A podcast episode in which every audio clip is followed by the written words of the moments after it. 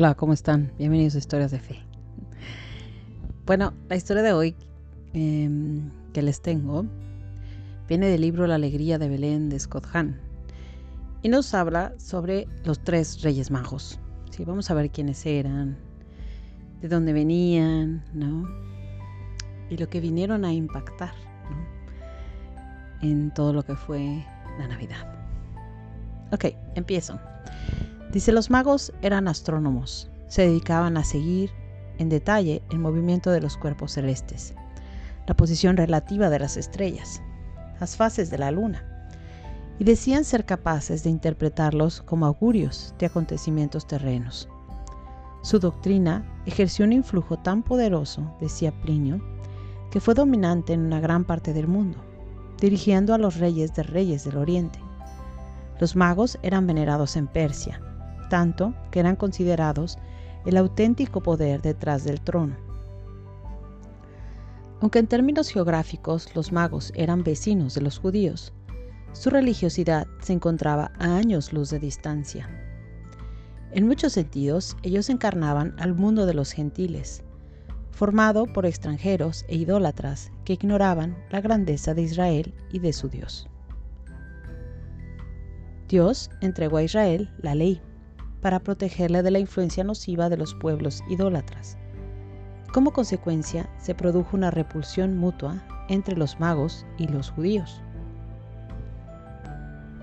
Pero también existió una atracción mutua. Si la sabiduría de los persas nunca hubiera traído a los judíos, entonces las advertencias de la Biblia y del Talmud serían innecesarias. Por lo que respecta a los propios magos, si nunca les hubiera interesado conocer al Dios de Israel, ¿por qué estaban mirando al cielo en busca de signos de un divino rey de los judíos?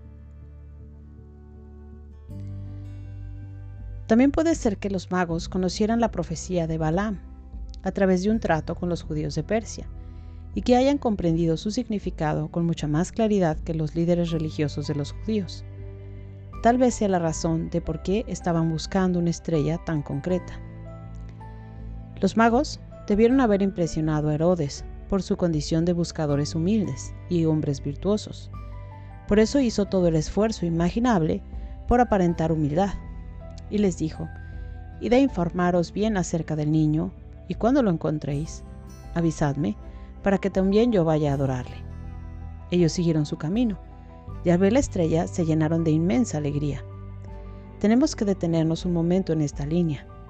Capta el momento en el que Dios entregó alegría al mundo, no solamente a Israel, sino al mundo entero, naciones, extranjeros, gentiles. Los magos se dirigieron a Jerusalén y después a Belén, llevando consigo sus tributos. San Mateo nos cuenta. Luego abrieron sus cofres y le ofrecieron a Jesús presentes, oro, incienso y mirra. Mateo 2, 11. Los cristianos han meditado largamente el significado de los dones de los magos. El gran sabio de la Sagrada Escritura, en el siglo III después de Cristo, Orígenes de Alejandría, decía de forma sucinta: oro como para un rey, mirra para un ser mortal e incienso como para Dios. Esta simbología hace que los dones sean especialmente oportunos para ese bebé, que era Dios, hombre y monarca al mismo tiempo. Oro e incienso son materiales muy familiares a todos, con una asociación bien conocida a los reyes y a los templos. Solo la mirra necesita explicación para algunos lectores modernos. La mirra se obtiene de la resina aromática de algunos árboles de distintos lugares del Medio Oriente. En la antigüedad se usaba para medicinas, perfumes y para los ungüentos de embalsamar. Este tercer uso es el más significativo en este caso, ya que los cuerpos de los difuntos eran ungidos con mirra para ralentizar la descomposición y disimular el olor de la muerte. El análisis de orígenes constituye un buen resumen, pero no supone la última palabra. De hecho, es un comienzo bueno y necesario para nuestra contemplación, pero es solo un punto de partida.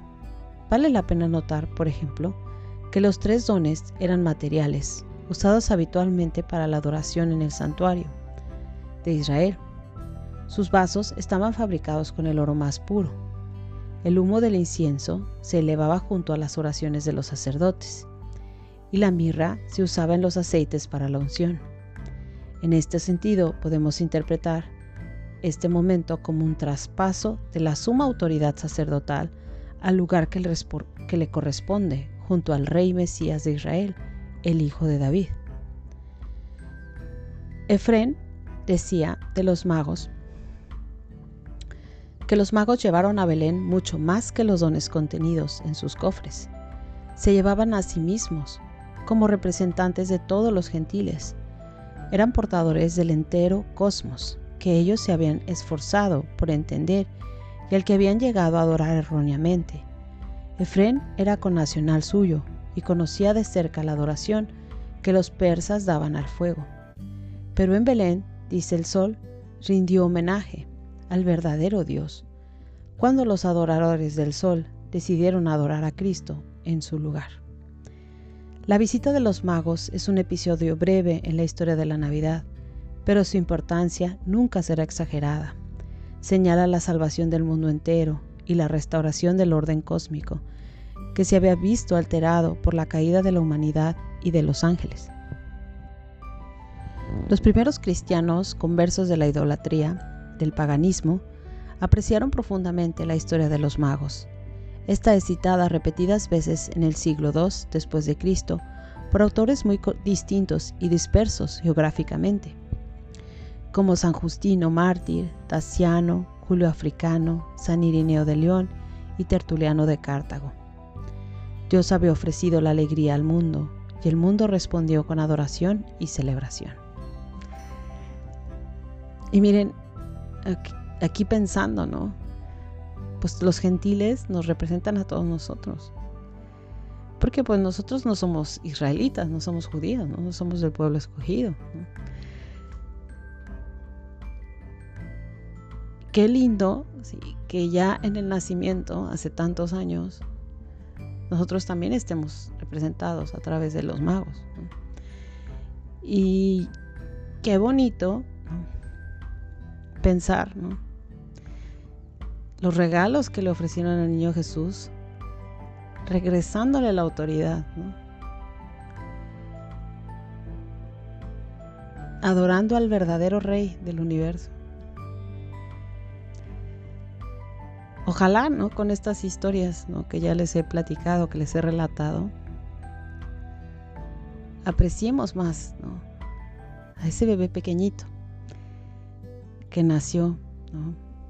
24 de diciembre, ¿no? La, la noche, ¿no? Del 24 de diciembre.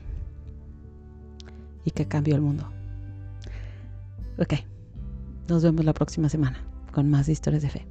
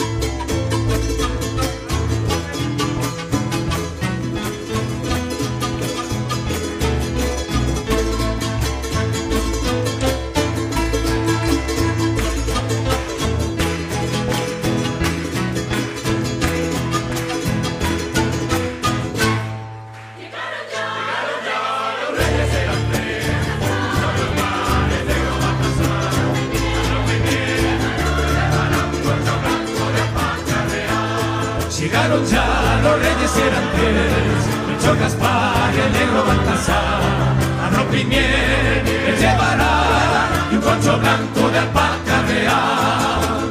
Changos y chinitas de un placer, que ya Melchor, Gaspar y Baltasar.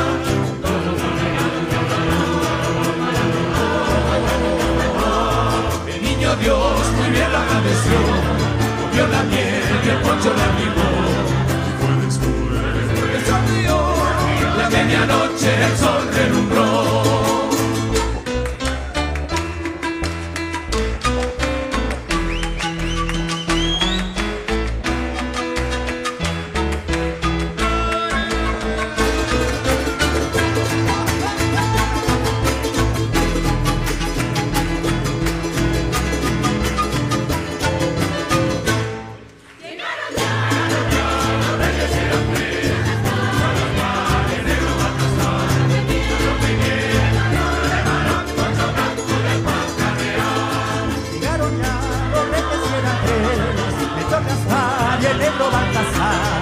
Ropa y miel, ropa y miel, y llevará un poncho blanco, un real. Changos y chinitas duérmanse, que ya Melchor, Gaspar y Baltasar, por unos regalos dejará para